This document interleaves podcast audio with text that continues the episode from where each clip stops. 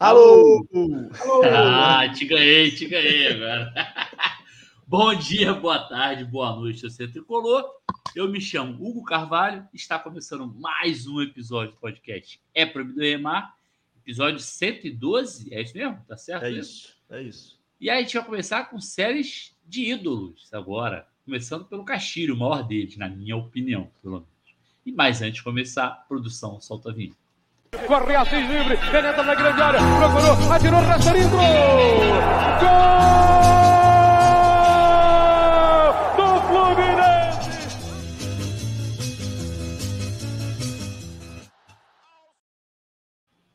E antes de passar a apresentação dos meus camaradas de bancada, aquele recadinho de sempre, segue a gente nas redes sociais, só procurar por É Proibido Remar quem quiser apoiar esse humilde podcast, temos planos na Aurelo, orelo.cc barra é proibido remar. Temos planos de apoio de 2 a 20 reais. Pode ser pago por cartão, por Pix, lá na Aurelo, fica à vontade. Além disso, quem quiser contribuir esporadicamente, está passando na telinha que tiver no YouTube ou na rostinha. O Pix é proibido remar, arroba gmail.com. Pode fazer a sua contribuição aí, a gente aceita é... E quem quiser comprar o nosso querido boné, não estou com um, um, um aqui agora para mostrar. Pois é, não nos preparamos para isso, mas tem nas nossas redes sociais, é só procurar lá. É, boné está sendo vendido diretamente no Minimarket. É só procurar quem lá, Xará? A Raíza. Raíza. É 40?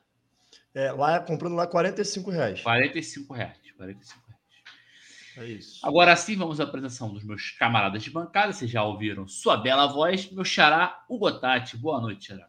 Boa noite, xará. É, bom dia, boa tarde, boa noite, boa madrugada, galera aí que está assistindo ao vivo e para quem vai assistir depois ou ouvir nas plataformas de podcast. Dá um meu boa noite aí para o nosso convidado. É, segredo, segredo para ninguém, né? Porque está na arte da parada também. é, e vamos embora para mais um episódio. Agora finalmente, depois de algumas semanas aí sem fazer um episódio temático, né, com, alguma, com algum tema, a gente está resgatando tá aí. Pau. Exato. E iniciando com a série Ídolos, que não vai, não vai ser uma série seguida, mas de vez em quando ela vai brotar aqui no, no EPR para a gente poder registrar um pouquinho também de jogadores importantes da nossa história. Não só jogadores, né? Figuras importantes da nossa história. Vamos que vamos. Fechando a nossa escalação, convidado da noite, já apresentado aí pelo meu xará, Luiz Merino. Seja muito bem-vindo, Merino. Dê seu recado inicial. Fala, galera. Bom dia, boa tarde, boa noite. É sempre um prazer enorme, inenarrável estar aqui na bancada do, e, do EPR, esse podcast que eu sou um entusiasta, um fã de, de carteirinha, sempre ressaltando aí a importância que o podcast tem não só na circulação de notícias sobre o Fluminense, mas também na preservação da memória, passado, de momentos tão importantes da, da história da, do nosso clube, da nossa instituição. Então, sempre gosto de fazer esse destaque que eu acho muito importante o trabalho feito aqui no EPR. É sempre um prazer estar aqui com vocês, ainda mais falando sobre um nome tão, tão importante, né? uma figura tão histórica para o Fluminense, Carlos Castilho. Vamos lá. Boa, boa. Pô, me senti, fiquei, fiquei Vou, é. vou gravar, esse, vou gravar essa parte aí e vou ficar aqui com o fone ouvindo em loop, assim. Porra, o, dia que eu tiver mal, o dia que eu tiver mal, é, eu vou é, botar esse corte. para baixo, eu meto pá, porra, beleza. Mas, mas aí, ou, só para fa fazer esse último parênteses, cara, eu acho que para as gerações que estão começando a acompanhar agora, ou para as gerações que já acompanham o Fluminense há um certo tempo, estão começando aí a se debruçar um pouco sobre a história do clube, né? Sobre passado da instituição, é, o EPR tem assim uma contribuição muito, muito, muito, muito bacana mesmo, né? Além todo o giro de notícias, né? Além de ser assim um podcast bem, bem periódico com as informações do clube, essa contribuição histórica aí é, é para sempre, entendeu? Isso é uma contribuição que esse podcast tem para as gerações futuras é justamente essa de marcar aí momentos importantes da história do clube. Valeu pelo é elogio. Não sei se a gente é. merece isso tudo, mas valeu. Vamos ao giro de notícias. São três noticiazinhas rápidas. Na verdade, duas e uma enviada pelo, pelo Eduardo Bulhões, que eu vou deixar. Ô, Merino, você não precisa comentar essa terceira, não. Deixa só o Xará. Pode deixar, pode deixar. Ó, uma, a primeira, o encaminhamento da renovação do Fábio por mais um ano. E a segunda, a volta do Alexander aos treinos. E a terceira é para o Xará. Fluminense é campeão brasileiro de futebol de mesa, modalidade dadinho. Começa por essa, Xará, depois você fala das outras duas. É porque era a modalidade dadinho, né, pô? Por isso que a gente foi campeão. Porque se fosse a outra modalidade, que não é o dadinho, que é o achatadinho. É, que é o achatadinho. É. Provavelmente a ganharia, é... pô. Então, tá é botão, de, é botão de panela, cara. Botão de panela e botão... Não é isso? Eu lembro dessa porra. Não é isso, Merino? Tem galalite e panela. Galalite e panela. Pô, vocês estão de sacanagem. Modalidade dadinha é galarete. Ih, cara, futebol de. É, é, que eu falava botão, né? Futebol de botão. botão. Tinha o Becão também que colocava, lembra do Becão, é. que era o botão maior? Fazia a caixinha de fósforo, que era o Isso. É, o goleiro que era maiorzão, mas o zagueiro. Tinha o Becão, que era o zagueiro. tinha os maiores e menores. Pegava é. o botão maior e botava de é. zagueiro. Pô. Era o Becão. Caralho, o ouvinte já trouxe aí a modalidade Danoninho. Que É o Thiago, pô. O Thiago tá sempre aí com a gente. É, não, mas enfim, não, cara, é dadinho, cara. Comentando as, as notícias sérias do momento. É, acho que são notícias curtas, notícias muito boas, na verdade. E não tem muito o que comentar e se alongar, né? Na verdade, é, a renovação do Fábio é sensacional, sobretudo pelo momento que a temporada que faz o Fábio, né? É, não tenho, assim, eu, eu realmente não duvidaria se o Diniz convocasse o Fábio para a seleção, do jeito que o Fábio está agarrando. É, tem sido uma das peças principais do nosso, do nosso time hoje. A garantia dos resultados que a gente vem tendo, né? As defesas que o Fábio tem feito são porra, espetaculares para um goleiro de 43 anos, 42, 43 anos, sei lá. Então acho que mais um aninho de contrato é, porra, é uma ótima notícia achar um goleiro do nível do Fábio, da experiência do Fábio no mercado, é, com todas as limitações que a gente tem financeiras, é, porra, é um trabalho quase que impossível. Então, Sem feliz as limitações, eu já acharia difícil. Exato, exatamente. Com as limitações Exato. é impossível. Exatamente. E a do Alexander também, cara, porque pô, é um moleque que estava voando, literalmente estava voando, estava quase para retornar e se lesionou novamente. Então, assim, ele está voltando aos treinos. Eu espero que agora esse período seja de recuperação, que não volte de forma prematura, né? Que, enfim, confiar na parte médica e fisiológica do clube, mas que ele volte em condições de voltar a fazer aquele, apresentar aquele bom futebol que ele vem apresentando, que certamente vai disputar a vaga na titularidade, eu não tenho a menor dúvida disso. Se ele voltar, não precisa nem voltar ao que estava fazendo, se ele voltar é, quase naquele futebol que ele, que ele vinha jogando, já é o suficiente para ele disputar a titularidade nesse nosso time. Então, feliz demais também pelo moleque. Merino, seus comentários. Eu acho que são assim duas, duas excelentes notícias, né? É, como vocês bem colocaram, o Fábio ele é uma, uma grande uma grande figura, né, dentro desse processo do Fluminense aí que nós estamos vencendo um ano, né, mais um ano de boas atuações, né, de, bons, de bons momentos. O mais interessante é mesmo com uma idade assim tida como mais avançada, né, a constância que o Fábio vem apresentando desde que ele chegou ao, ao Fluminense. Né? Então acho que isso daí é, é muito bom. Acho que renovar com um ano é uma atitude correta do Fluminense. Né? Acho que é o tempo certo de, de renovação, né? o tempo certo de condução em relação ao, ao contrato. E, e sobre o Alexander, eu acho que é isso. Se ele consegue de alguma maneira representar aí o que ele vinha o que ele vinha apresentando, não acho que nem chega a brigar pela vaga, né? Acho que ele já acaba assumindo por, por natureza a função da, da titularidade, até porque se a gente for parar para pensar desde a da sua saída, vem sendo uma, uma lacuna aí que o Fluminense Sim. vem vem enfrentando, né? E que, ao meu ver, nenhuma das peças vem, vem desempenhando uma, uma função que venha a, a se nivelar né, com o que o Alexander estava, estava desenvolvendo. Né? Então, acho que se ele consegue aí apresentar um, um futebol, ele não chega nem a brigar pela titularidade, ele já Sim. acaba assumindo essa, essa vaga, e aí sim, né? Quem estava na disputa, né? Cumprindo aí uma, uma função que eu acho mais adequada, que é peça de composição de elenco, de segundo tempo, né? Ali com avançar na, na Copa Libertadores, né? É, em ali algumas partidas específicas do, do brasileiro. Então, acho que ele voltando supre aí essa, essa lacuna que a gente está enfrentando, né? Boa. É, vamos lá, eu vou comentar também. É, renovação do Fábio. Cara, é impressionante como, como as coisas mudam em um ano, né, cara? Quando o Fábio veio, eu falei, pô, vai vir para ser reserva, não sei o quê. É. E, cara. Eduardo hoje... Bulhões foi contra a contratação, inclusive. É, pior ainda. É verdade. Foi contra no que a gente falou, não, ele vem para ser. Eu vi, achava para ver ser reserva e eventualmente entrar um jogo ou outro.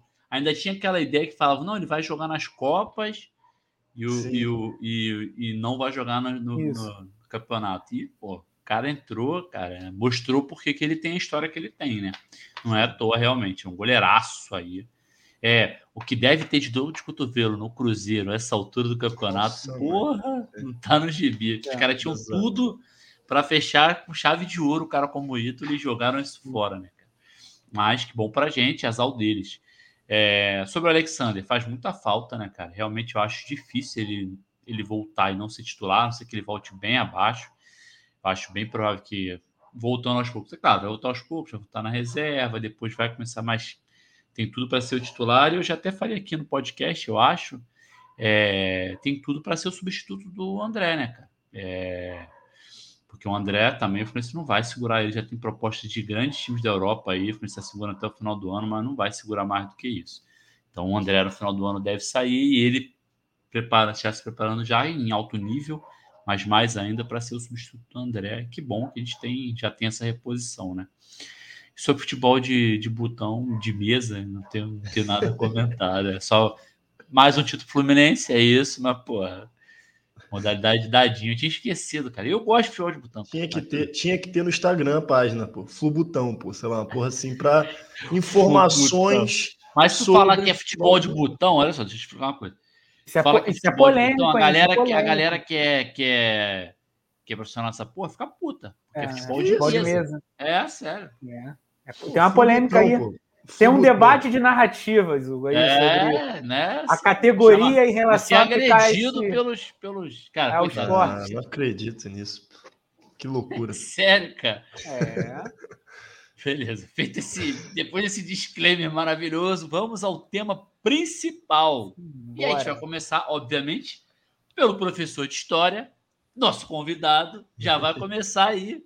Manda bala, menino. O que você tem falado? Ah, na verdade, professor de sociologia, mestre em história da educação. Ah, é? Pô, que gafe é. eu cometi, cara. Nada, Pô, que, que isso, que isso. Que não, pesquisa, não pesquisa o currículo Lattes dos nossos convidados, dá nisso, pô. Nada, que isso. Eu, eu ia isso. fazer, eu ia fazer um, eu ia fazer uma brincadeira de, de história com sociologia, fazer uma piadinha de. É porque essa história é o macro, né? Então, isso é mentira, tá ligado? é só, é só um, form, um cara formado em história, em licenciatura de história, para provocar muito sociologia. Nada, nada, nada. É, então vamos lá, eu acho que o primeiro momento é destacar a importância e a centralidade em falar sobre, sobre Carlos Castilho quando a gente fala de história do Fluminense. Né? Eu acho que não tem como falar da história do Fluminense sem citar o nome do, do Castilho. Né? Para mim, ele é o maior ídolo da história do Fluminense. Eu sei que tem algumas pessoas né, que acabam tendo uma posição um pouco, um pouco diferente dessa, mas na minha minha humilde opinião, eu acho que são duas coisas que, para mim, ao meu ver, acaba sendo uma coisa só, Fluminense e Carlos Castilho. Acho que tem aí uma simbiose, eu trouxe até uma crônica do Nelson Rodrigues e essa ideia ela está um pouco presente no, no plano de fundo da crônica do, do Nelson, né?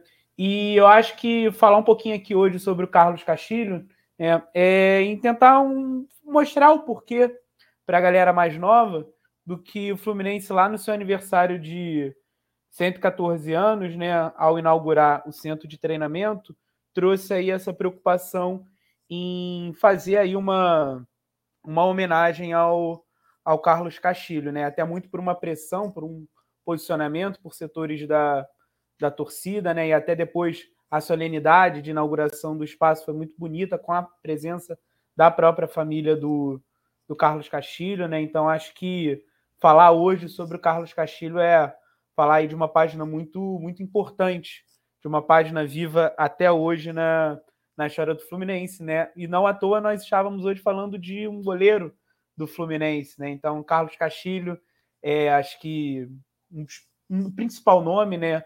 da história do gol do Fluminense, mas com aí um infinito leque de, de nomes, né? Então acho que depois do Castilho, o Fluminense se tornou aí uma referência no, no futebol brasileiro de, de bons goleiros, né? Vários nomes, Félix, pode falar do Paulo Vi, Renato, Paulo Vitor, é, Paulo Goulart, enfim, Ricardo Pinto, enfim, tem vários vários nomes aí para falar, Diego Cavalieri, é, agora o Fábio. Aliás, sempre vou fazer esse parênteses aqui nesse podcast. Foi uma das maiores vergonhas do Fluminense a demissão do Cavalieri. Com certeza, com certeza, com certeza. Eu acho que isso é algo que a torcida, inclusive, deveria pensar alguma maneira de tentar trazer essa uma mínima reparação com a figura do, do Diego Cavalieri, verdadeiro pedido de desculpas por parte da, da torcida em relação ao que ao que aconteceu com a, com a saída do Cavalieri, né? Eu também gosto muito de ressaltar esse ponto, Hugo. Acho que é, é fundamental em relação à concepção da, da história do, do clube do Fluminense. Né? Então, é, falar um pouquinho aqui sobre o Carlos Castilho, que já para a gente começar a falar, ele tem aí uma, um dado muito interessante da carreira dele. Né? O Castilho ele disputa quatro Copas do Mundo, né?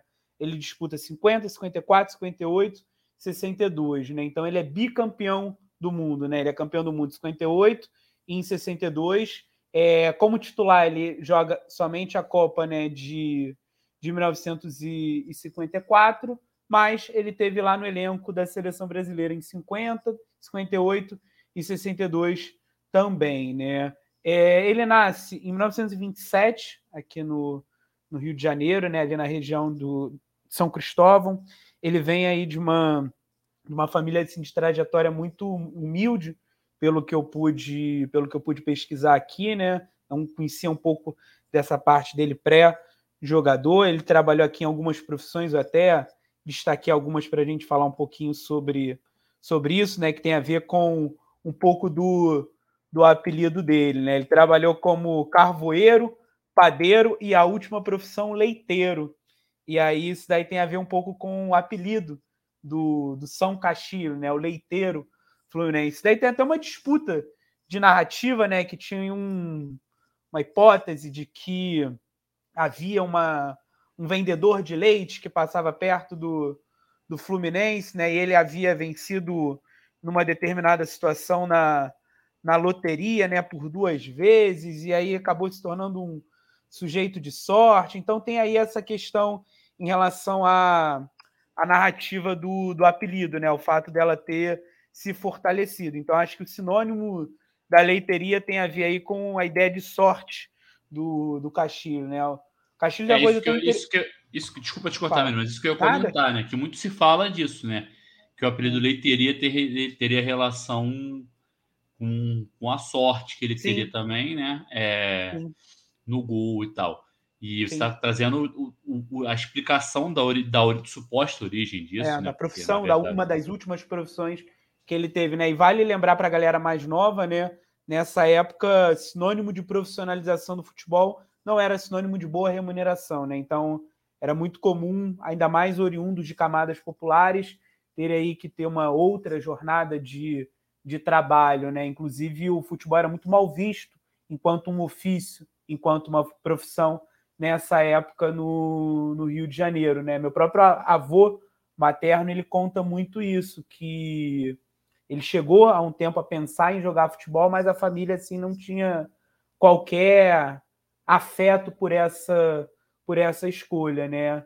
E aí acabou seguindo outra trajetória de vida, então isso era muito comum na época. Então o próprio Castilho ele ao longo do, do seu início de carreira, né? Ele procurou no primeiro momento se estabelecer e aí a, a figura da instituição fluminense é muito importante para ele conseguir, de fato, trilhar uma, uma trajetória no, no futebol, né? É, o Castilho ele tem aí um número muito bacana de atuações pelo Fluminense, né? São aí 698 partidas, né? 698 atuações. Ele joga aí de 46 a 1965, né? é, né Quase 20 é anos. Muita coisa. É, é muita coisa. É muita coisa. E em aí. Alto nível, né? Em alto nível e passando por lesões também, né? Eu vou falar um pouquinho sobre, sobre isso, que a gente acaba conhecendo a célebre história, né? De que ele amputa um dedo para poder continuar a jogar pelo, pelo Fluminense, mas ele tem outras lesões, lesão de maxilar, fratura, Sim. parte de braço, né? Enfim, ele encarou aí constantes lesões em um certo momento da, da carreira. Né? posso só fazer um parênteses sobre, sobre a seleção? Ele, ele participou de quatro Copas, como você falou, e ganhou o Pan-Americano de 52, Sim. né? Sim. Foi o primeiro título da seleção que a gente fala hoje, né? Ah, ganhou o Pan-Americano. Pô, para o futebol brasileiro. É. Mas foi o primeiro Sim. título é, fora do Brasil, que tinha ganho do Fluminense mesmo, em Laranjeiras mesmo, sul-americano. Mas fora do país foi o primeiro título é, de expressão internacional, é, de expressão que o Brasil ganhou fora do solo brasileiro. O Washington, do Casal 20, também foi campeão pan-americano em 87. Inclusive, ele faz o gol na, na final do Pan-Americano de, de 87. Sim. Legal falar do, do Castilho também como, como campeão pan-americano, né? E aí eu fui pesquisar um pouquinho aqui sobre a como que ele chega, né, no, no Fluminense, né? E aí eu pude encontrar que ele, que ele chega no Fluminense em 46, após passar pela, pela base do, do Olaria, e depois ele entra na, na equipe de aspirantes, né? E aí é legal falar para a galera mais nova esse termo da equipe de, de aspirantes, né? Que tinha a equipe do futebol profissional e a equipe aspirante, né? E aí era a equipe que fazia partidas secundárias, as famosas partidas preliminares, né? Antes da partida do, do time principal. E aí era uma galera que jogava mais por um hobby, né? Era quase inexistente a profissionalização dos, dos quadros de aspirantes, né? Ô, Merino, é... Fala, um, de, um detalhe que eu tava quando eu estava lendo também, que na verdade ele ele começou a jogar bola em time de bairro assim e tal, é, time de rua, jogador de ponta, linha. É, é, como ponta esquerda, né, cara? Doideira. E ah, aí ele foi meio sabia. Que, é. é. e aí ele foi meio que um quebra-galho de uma, em um momento que o goleiro é. É, se, lesionou. lesionou. É. Isso. E aí, todo respeito ao goleiro que se lesionou, mas bendita seja Obrigado, essa lesão. Tomara que não tenha sido nada sério. Bendita seja essa lesão, né? Mas eu acho que é uma curiosidade maneira, assim, né? Porque na verdade é um cara que começou a jogar na linha e por uma, um acaso da vida é, se encontrou no gol e se tornou o que se tornou, né? Sim. É, e, e, aí, né, falando um pouquinho sobre essa, essa própria questão né, da, da sorte do, do Castilho, ele, numa entrevista já no, nos anos 70, né, uma entrevista na Manchete muito conhecida do, do Castilho, é, ele se coloca né, como uma figura que tem muita sorte no futebol. E ele fala que essa sorte no futebol ela é importante, ela é fundamental para o jogador, né? E o Castilho ele era daltônico. E isso daí era uma questão muito importante na sua na sua carreira, né, para ele tentar ali de alguma maneira confundir os outros os outros jogadores, tinha a mística da escolha da cor da, da camisa, né? A camisa azul para confundir os adversários em relação às cadeiras numeradas do, do Maracanã. Maracanã. Então, o Castilho era um cara assim também além de acreditar muito nessa questão da sorte, era um cara muito supersticioso dentro da sua, da sua atuação profissional, né? E aí a gente está falando também de uma época né, que o goleiro não jogava com luva, então é, defendia com a mão mesmo, e a bola com couro assim muito mais muito mais pesado, né? Bolas sem Sim. qualquer tipo de tecnologia como como nós temos hoje em dia, né? É, e aí também dando uma, uma olhada em relação ao, ao Castilho, né?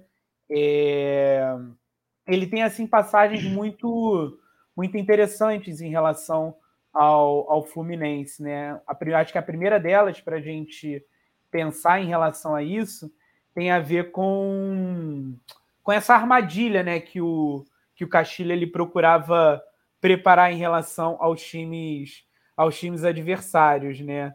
É, ele tinha essa ideia da escolha da, da camisa pensando em confundir os adversários, né? Ele também tinha um esquema ali de posicionamento em relação à barreira, que ele mudava de posição antes do jogador adversário bater a falta, né? Então ele, ele aproveitava da agilidade que ele tinha. E uma coisa interessante, né? Ele era um goleiro considerado, seria hoje considerado baixo para os padrões atuais do, do futebol, né? Ele tinha aí um metro e conferi agora tinha um metro e oitenta e um. Então, se a gente for parar para comparar com o futebol de hoje, ele era relativamente bem baixo para os padrões que são colocados, né? E isso daí era algo que era extremamente secundário por conta da sua agilidade, da sua mobilidade no gol, né? Então, essa superstição ela era de fato presente nos, nos gramados, né? E voltando um pouquinho sobre o daltonismo dele, Fala. o pessoal até falava, né? Que acho que pelo que eu li aqui, é, na época se falava assim que ele tinha muita vantagem, mais vantagem durante o dia, com a cor amarela da bola e tal, Sim. porque ele via uma cor mais nítida, e já à noite ele era bem prejudicado, né? Eu não sei o quanto isso, porque a bola branca tinha mais dificuldade, alguma coisa assim nesse sentido. Não sei se você viu alguma coisa aí ou se, se é lenda também, porque tem muito sim, disso sim. na internet. Né? É, é, e também, ou se a gente for parar para pensar, é, nessa época eram as grandes disputas na imprensa esportiva da época, né? Sim. Então, esse jogo de provocação ele também estava ali presente. Isso que você fala tem muito a ver com um dos principais períodos do Fluminense, né? que a gente até mencionou em algum. Não, me, não vou me lembrar agora o número do podcast, não, sou, não tenho a memória do Yoshida para lembrar os números específicos do podcast, mas foi algum que nós falamos sobre um aniversário do Fluminense. É, a gente, falou, a gente falou de 120 anos em três horas. Isso, isso, isso. vou achar aqui, eu vou achar aqui. Foi esse e aí, e aí a gente fala nesse episódio, né, sobre uma coisa interessante em relação ao Castilho, né? Que é justamente ao longo da década de 50, né?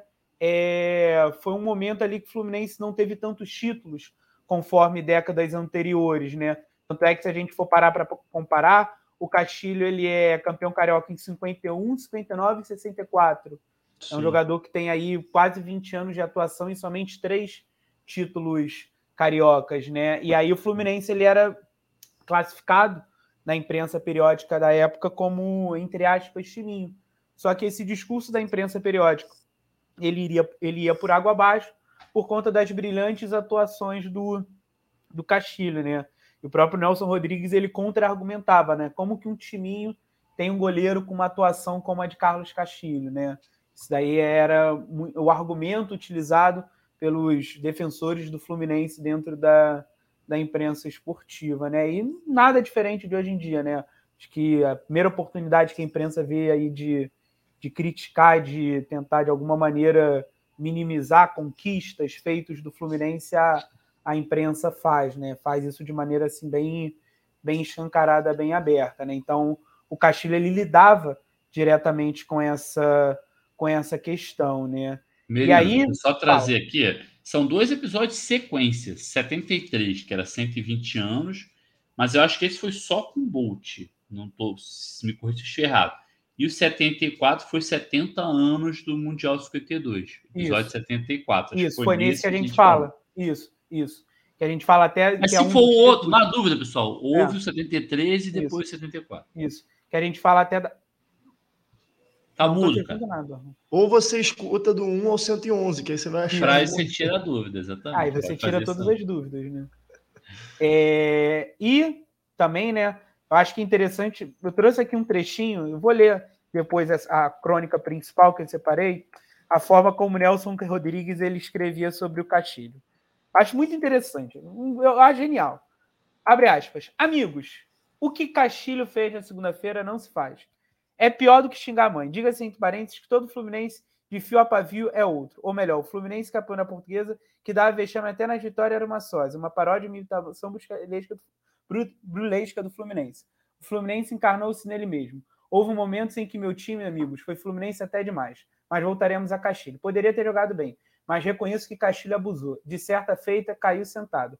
Instante em que Flamengo, rilhando os dentes, atirava para frente, precisava levar tudo de rodado, Cá na tribuna de jornalista, eu, apesar de ser um ateu, só faltava rezar. E súbito, cara com arco do Fluminense, Henrique encheu o pé, partiu o tiro, amigos partiu a bomba. Nós que o Fluminense estava ganhando pela vantagem mínima de 2 a 1 Seria o gol de empate. Pois bem, o estado inteiro gritou gol. Quando parecia líquido certo, o fatal tente rubro-negro, ex-Castilho sentado, ignorosamente sentado, defendeu. Pasme, para o detalhe sublime, sentado como se estivesse em casa, numa cadeira lendo o gibi.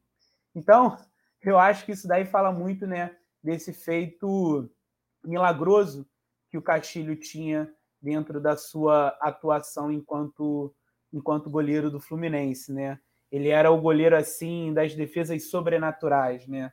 das defesas assim que nem a literatura tradicional do futebol conseguiria explicar. Eu acho que esse parágrafo da crônica do Nelson ele deixa isso assim muito muito evidente, né? E, e, e Castilho também é, ficou muito marcado por uma característica de ser pegador de pênalti, né? É, nessa matéria que a gente estava falando do, do em off, né, do GE, que é uma matéria até bem, bem completa sobre a história do Castilho e Vê tal. se tem o um autor para a gente mencionar aí. É, certamente tem. É o Felipe Siqueira, Paula Carvalho e Thiago Lima. Foi uma matéria de 2020. É, foi da pandemia, 2020. se eu não me engano. É. E, e aí tem uma, é engraçado que tem uma, uma história muito engraçada nessa, nessa matéria, que é que o Castilho teria encontrado Ademir Menezes, atacante do Vasco também, figura histórica no futebol, e na véspera de um Fluminense Vasco, não diz o ano exatamente aqui. E aí ele disse para o Ademir, que ele tinha uma relação próxima com o Ademir, disse que estava com um furúnculo debaixo do braço esquerdo. É, e aí no, no jogo teve um pênalti contra o Fluminense. O Ademir pediu a bola e cobrou justamente no canto esquerdo, porque imaginou que o Castilho teria dificuldade de agarrar naquele, naquele lado que ele estava com um furúnculo no braço. E o Castilho simplesmente voou, agarrou, e ao reencontrar o Ademir depois, é, o Castilho pediu desculpas, se justificando, dizendo que na verdade ele estava pressentindo que teria um pênalti então ele armou uma armadilha para o Ademir, fingindo. Que coisa maravilhosa. que coisa Pô, maravilhosa. Isso é bom demais, né? Cara? Isso é bom demais, cara. E, e, entra aquilo que eu te falei, né? Das armadilhas que ele preparava ao longo do jogo, né? A Poxa, própria escolha bom. da cor da camisa, é, posicionamento de, de baliza, né? É, no, no documentário que eu acho incrível do centenário do Fluminense, que é difícil de achar no YouTube, né? Não é aquele que tem o Pedro Bial dando entrevista, é o documentário mesmo de Saudações Tricolores. Eu tenho em DVD, eu tenho em VHS, eu quando eu quero. Os 100 anos, né? Não é Isso, esse, dos 100 anos, dos 100 anos. É Depois eu posso até pegar aqui para mostrar. Deixa eu pegar aqui para mostrar rapidinho. Boa. A gente vai enrolando para quem está no é. Spotify. Não, no, é, nas outras queria, plataformas. Eu, eu, queria É só acessar o YouTube depois. Peguei a versão em VHS aqui, ó. Essa coisa maravilhosa boa. aqui. Boa, boa, coisa linda. E tem uma passagem que. E aí mencionar também, né? Falar de Castilha, é falar da Santíssima Trindade, Castilha, Pinheiro e, e Pinheiro, né? Acho que são dois nomes aí, inclusive, que nós poderíamos em algum momento tocar na, na história né, do, do Fluminense. O... Aliás, fica aqui, vou fazer um parênteses, desculpa, Miro, estou te cortando nada, direto. Nada, nada, nada. Fica a dica aí para fanfarra, a galera da fanfarra, Paulinha tá aí, ó. Alô, Paulinha uma arte aí do, do uma camisa e uma arte do, da Santíssima Trindade ia vender igual água, hein? Eu ia querer a minha, como eu sempre. Também. também. Mas eu também não sou parâmetro, porque tudo que sai da fanfarra eu compro, né? Então não sou muito parâmetro, não, mas beleza. Tinha. Tinha... Acho que se eu não me engano. Aliás, o... deixa eu fazer, desculpa, Menino, de novo te cortando. Deixa eu fazer ah. propaganda aqui da fanfarra. A galera da fanfarra lançou aí uma camisa um kit, na verdade, né, do Super Ezio. A galera aí da minha geração vai curtir Sim. muito, recomendo. A, a, minha já chegou, ganhei de presente antecipadamente, Dia dos Pais, então Boa. tá muito maneiro, vale maneiro. a pena aí, galera. É... Não, só para mencionar, né, mais uma dessas questões das superstições, eu acho que é o Pinheiro que fala do chute na baliza que o Castilho dava antes da, da partida começar ele, antes da partida começar, ele passava nos cantos da, da baliza e ele tinha ali algo que ele nunca revelou para ninguém. Então ninguém nunca soube o que, que o Castilho falava nesse processo dele se conduzir entre as balizas do, do Maracanã, né? Então ele tinha ali todo o seu ritual de preparo e de proteção para ele E também acreditava-se que era um ritual para, de certa maneira, prejudicar os goleiros do, do time adversário, né? Então era uma dupla função desse, desse ritual, porque ele entendia que no primeiro momento ele iria agarrar naquela baliza e depois o goleiro do time adversário iria Sim. agarrar naquela baliza, né? Então ele tinha isso que é, preparar... Isso é curioso, mais uma vez te cortando, peço perdão, cara. É, é porque é, esse, essa questão da camisa foi uma coisa que eu, eu não sei se tinha alguém antes, eu acho que não, mas ele meio que foi precursor disso, de escolher uma camisa que ficasse neutra para o atacante não ver onde ele estava, né? E essa questão da superstição, do chutinho na trave, Sim. tem vários goleiros que já fizeram isso ao longo da história. Mas eu acho que, pelo menos que eu tenho conhecimento, o Castilho foi o primeiro deles, né? De fazer um ritual ali na trave e tal. Acho que ninguém tinha esse hábito. Então, assim, ele meio que foi precursor disso, dessas coisas também, né? E é você falou dessa questão da, da, camisa de goleiro, né? O Paulo Vitor, anos depois, tem uma passagem bem interessante em relação a isso, né? Que na época que Paulo Vitor titular do Fluminense, a fornecedora 83 ali, na época do tricampeonato, era a Lecoque. E o Paulo Vitor não gostava da camisa de goleiro da Lecoque. Então ele mandou fazer a sua própria camisa de goleiro por algumas situações, para de certa maneira também se destacar mais ainda com uma camisa que ele achasse assim mais bonita em relação a que a Lecoque que a Lecoque mandava, né? Eu acho que é, de um tempo uns anos para cá, né, o Fluminense assim tem camisas de goleiro assim bem bem interessante, né? A do Ellerson de 95, eu acho assim muito muito interessante aquela camisa da da Reebok, né? É, aquela do Centenário Azul de 2002 também me, me marcou muito, a preta do Kleber de 2005, enfim, também isso aí tem histórias assim bem legais com as a preta nova do Fábio também é bem bonita. Sim, bem bonita, bem bonita. É, a própria homenagem que o Fluminense ele fez ainda na época da Adidas ao, ao Castilho, ao Félix, ao Renato, com algumas cores né, de, de camisa de, de, goleiro, né? Então acho assim, um trabalho bem, bem bacana, né? Mas voltando ao Castilho, né? É, ele tem uma passagem assim que é bem conhecida por torcedores do, do Fluminense, né? Que é a amputação do, do dedo, né?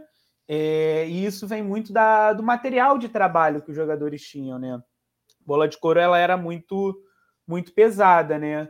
E em um determinado momento o Castilho ele quebra o dedo o dedo mínimo da mão da mão esquerda, né? E por ele não querer parar para tratar, né? Ele tinha muito isso e era muito difícil de fazer o Castilho parar para cuidar da, da saúde, né? Ele queria jogar, jogar, jogar, jogar. É, e aí problema do dedo ele só foi se esticando, né? Ele só foi se, se prolongando, né?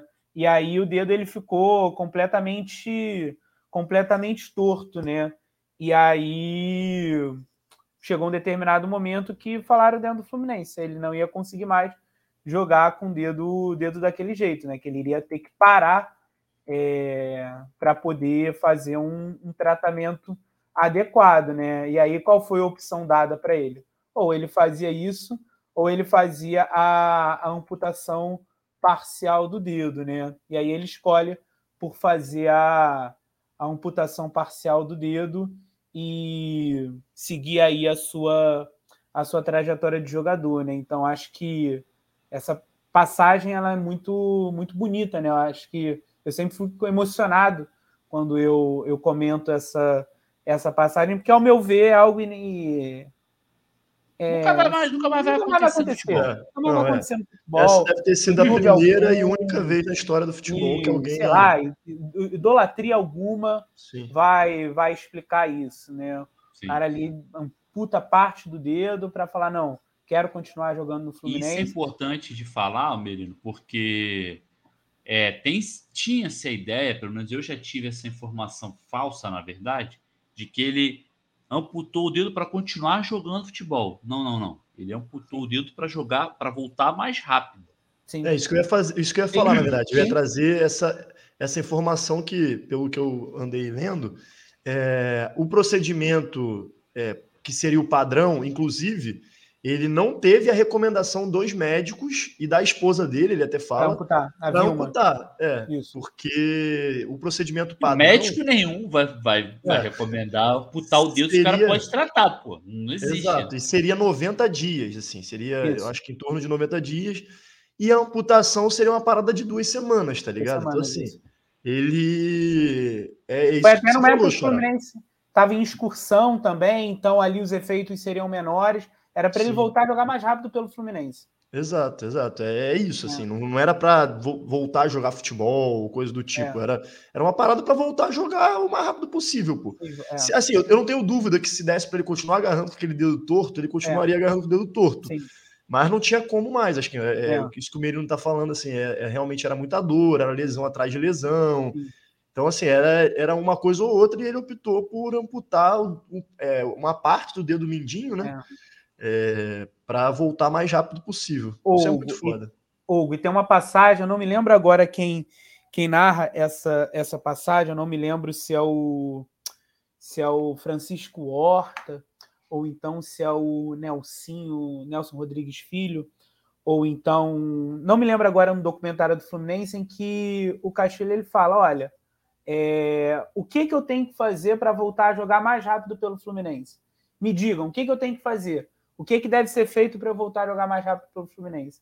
Eu acho que isso é algo assim indescritível, entendeu? Sim. Eu acho que quando a pessoa fala isso é, é demonstrar assim um amor, um respeito, né, uma lealdade pela, pela instituição inimaginável no, no futebol atual. Eu acho que na história do futebol vai continuar a ser inimaginável, vai ser aí um feito um feito único de, de Carlos Castilho, né? Não à toa no, no busto dele lá em Laranjeiras, né?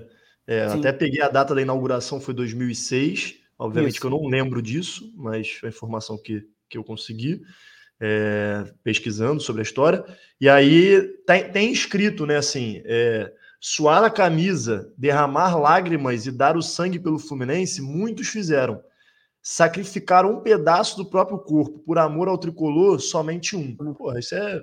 muito foda, né? Sim. Foda, né? Sim, eu acho que isso aí é, é, emocionante, entendeu? Eu acho que. E é muito certeiro estar na entrada das Laranjeiras, entendeu? Sim. Sim. Eu acho que tá ali na entrada é muito simbólico. Fala, olha, é isso. Tudo que vem, ao meu ver, né? Isso daí é a minha opinião. Eu sei que tem gente que não, não concorda, respeito, muito mais. Ao meu ver, não, é o maior de todos. Vem depois é, é, secundário em relação a isso, né? Acho que tudo aí é. É porque quando a gente vive. grau de... É isso. É isso. Quando a gente vive é. a parada, assim, é, é, o Fred, Fred, sem dúvida nenhuma, é um dos maiores ídolos da história do Fluminense. Sim. Então, quando a gente vive, a gente tem muito mais dimensão da parada que a gente está vivendo e experimentando na hora, né? Agora, cara, eu não consigo nem mensurar a dimensão de uma parada de um, porra, um jogador que resolve amputar a parte do dedo. E que, assim, é, o cara agarra com a mão, né? Mas ele, ele amputou, mas sabendo que aquilo não prejudicaria ele também, né? Assim, acho que é importante também. Havia uma, uma compreensão dele de que aquela parte do dedo não prejudicaria ele a atuar como um goleiro profissionalmente, continuar atuando. E é até engraçado, porque pelo, pela, pelos relatos da época e tal, é, ele botava uma tala, né? Botava uma parada que preenchia é. ali o, é. o que seria o dedo, né? Muito, muito é. doido. E, e depois já, começou. Já, aí, aí, já com luvas, né? Aí com já... luva, é, já começou -se a utilizar o luva, exatamente.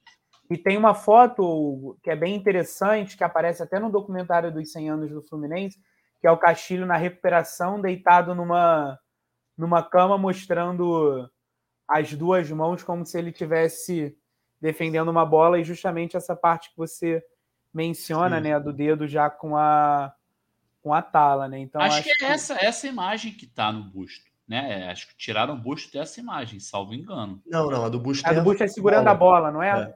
É, é a do busto é, é, segurando a bola, é. Tem segunda não, é essa foto você falou? Não, tipo... essa que o Menino tá falando é do. Ele, ele na. Pós-cirurgia, na... na cama de casa. É, cama de, ah, tá, do tá. hospital. É, aí tá casa, assim. é. Eu achei que fosse a é. foto clássica, aquelas, que é um não, não. foto clássica.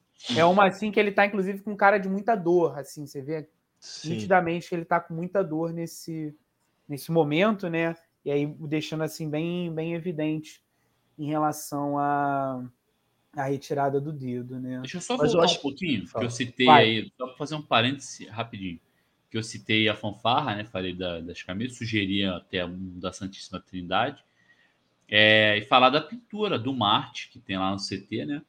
É, que é aquele paredão lá que eles fizeram do Castilho. Pô, aquilo tá lindo demais. Quem não viu ainda as imagens, quem não conhece, quem é de fora do Rio, sei lá, dá uma Sim. olhadinha que, tá, que é espetacular, belíssima homenagem. Então, assim, fica, fica a sugestão para fazer uma camisa da Santíssima Trindade, mas fica também o parabéns aí pelo, pelo belíssimo, pela de qualidade lá, a pintura de qualidade lá no, no, no CT do, do Marte, né? Que também é é um grupo de arte aí da fanfarra, né?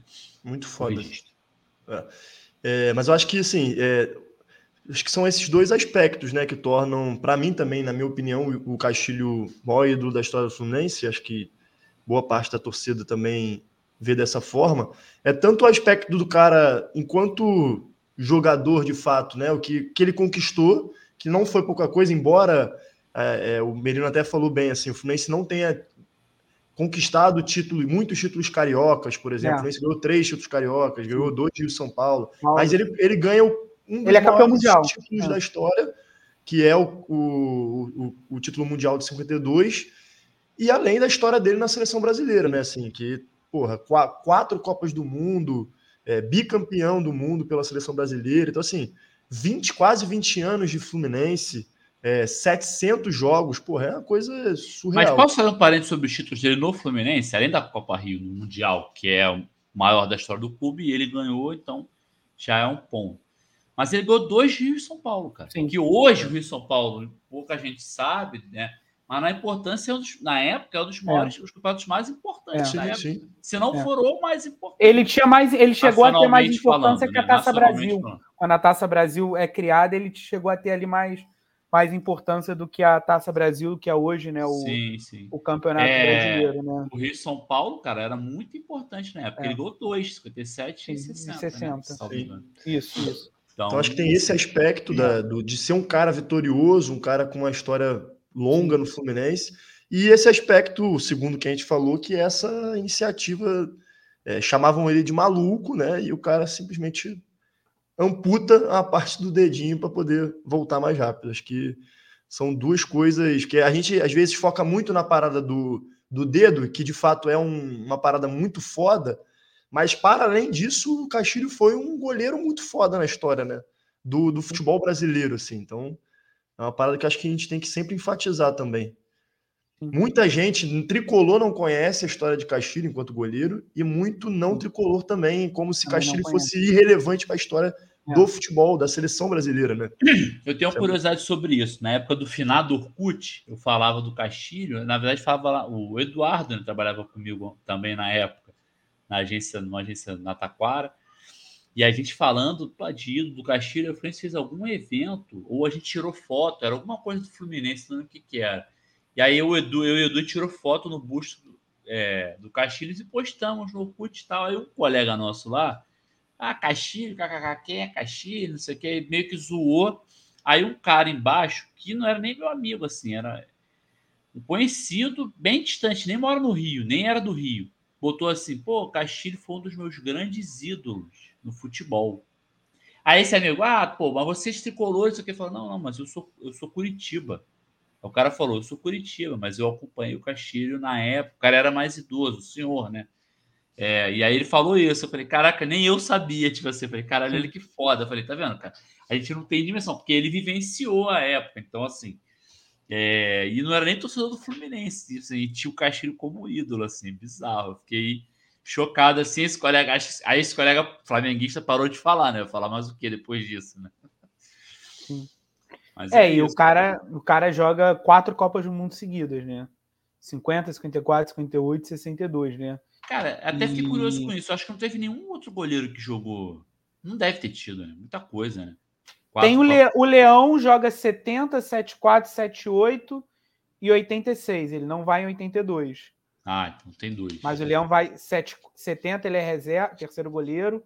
Primeiro, Félix, goleiro do Fluminense é, Ado e, e Leão, 7-4, 7-8, é, é, também joga 7-4, 7-8, 8 2 o Tele corta ele, e 86 ele ele vai, né? Que inclusive muita gente da época, né? Isso daí até meu, meu pai defende essa tese até hoje. Quem deveria ter sido goleiro titular da seleção brasileira em 86 era o Paulo Vitor, pela atuação que vinha tendo aí desde 83 no, no Fluminense. Muita gente fala desse erro do Tele Santana de não ter colocado o Paulo Vitor como, como titular em 86, né? Ah, deixa eu trazer um comentário aí. É, eu, ia falar, eu ia pedir para você fazer é, eu ia falar isso, é. Ó, o Cleiton Fernandes mandou, é, curiosidade, somente, somente Castilho, Pelé e Newton Santos jogaram, jogaram quatro Copas do Mundo atuando, atuando por um mesmo clube. Castilho foi o único goleiro. Então, assim, é teve isso. o Leão, como o Merino falou, também não sabia, mas por um único clube só o Castilho. É. Valeu, Cleiton, obrigadão pela Valeu, muito obrigado mesmo. É mais uma notícia aí para corroborar com mais uma informação, né, para corroborar com a nossa tese da importância e da centralidade do, do Castilho, né? Uma curiosidade que eu vi aqui pesquisando também para o programa, ele foi ídolo do Paysandu, cara. Sim. Isso eu não sabia. Jogou um ano, eu acho, só lá e virou ídolo do clube. É assim.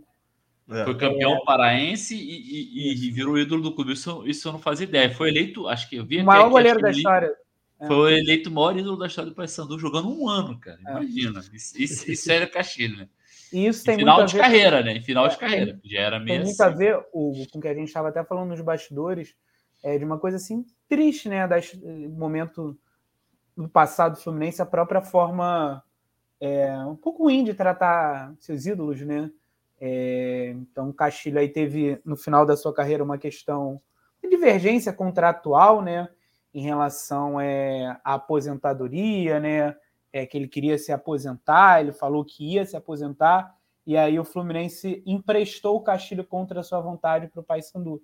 Então ele não vai para o Paysandu pela sua vontade própria, mas vai para o empréstimo da, dire... da diretoria, campeão em 65 e encerra a, a sua carreira lá, né? E essa questão da falta de reconhecimento, né, da falta de valorização do Castilho é algo que percorre muito essa fase pós pós-fim né, da carreira dele enquanto, enquanto jogador de futebol, né? E aí é uma fase triste, né?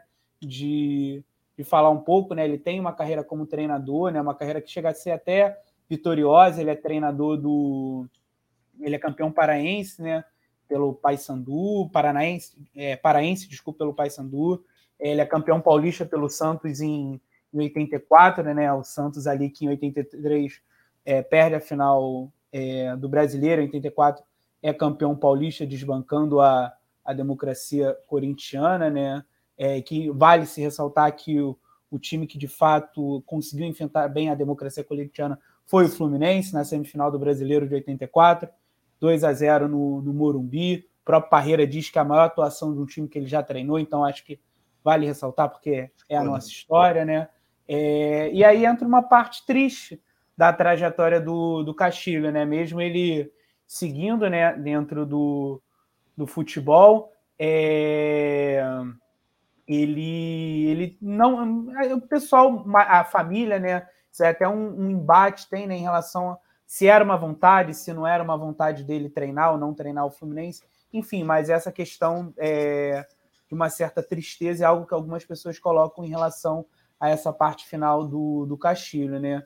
E aí, só para mencionar essa matéria que o, o Hugo havia colocado, né, uma matéria bem interessante, mas eu acho que ela no final tem um problema, né, que a gente estava até conversando antes, né, a própria forma como a matéria lida com o falecimento do, do Castilho, né, então, não sei se alguém quer falar ou se eu posso... É, acho que, nem, acho que nem vale a pena. É, nem vale a pena a gente mencionar isso, né, porque é uma história tão grandiosa que eu acho que não vale nem, nem a pena a gente, a gente falar sobre isso, mas eu gostaria de ressaltar essa certa É, como a gente indicou a matéria, é, é, como a gente indicou é, a matéria, acho que é, é. importante deixar essa ressalva. Vale mencionar que ela não lida bem com essa Sim. parte final da trajetória. Essa parte foi do... infeliz. Né? É, bem infeliz, diga-se é... de passagem. Cara, como né? treinador, eu não sabia. Teve. É, é, eu realmente pesquisando mais aqui, eu sabia que ele tinha tido uma carreira como treinador Sim. boa, mas não sabia assim. Ele teve uma passagem muito boa pelo Santos, pelo Vitória, que foi um dos maiores. Foi passado só pelo que tá aqui até no 2009 ele treinou com mais conquistas, é, mais conquistas de vitórias é, é. pelo Vitória em brasileiros. É. E levou o Operário de Mato Sim. Grosso do Sul às semifinais do Brasileiro em 77. Então, assim, pô, o time um treinador que leva o operário para semifinal de um brasileiro, puta merda, né? É, é, isso. isso. Então ele teve uma passagem com um treinador é. bem, bem interessante também. Eu, eu, eu, não tinha ideia. Sabia que foi boa, mas não tinha ideia de não. Acho e... que a gente fez um. Falei, falei. Rapidinho, mesmo. só para a gente mencionar, né? É muito bom que o Fluminense tenha um centro de treinamento chamado Carlos Castilho. É muito bom que o Fluminense tenha um Castilho na entrada das Laranjeiras, mas eu, Merino, ainda acho que é pouco.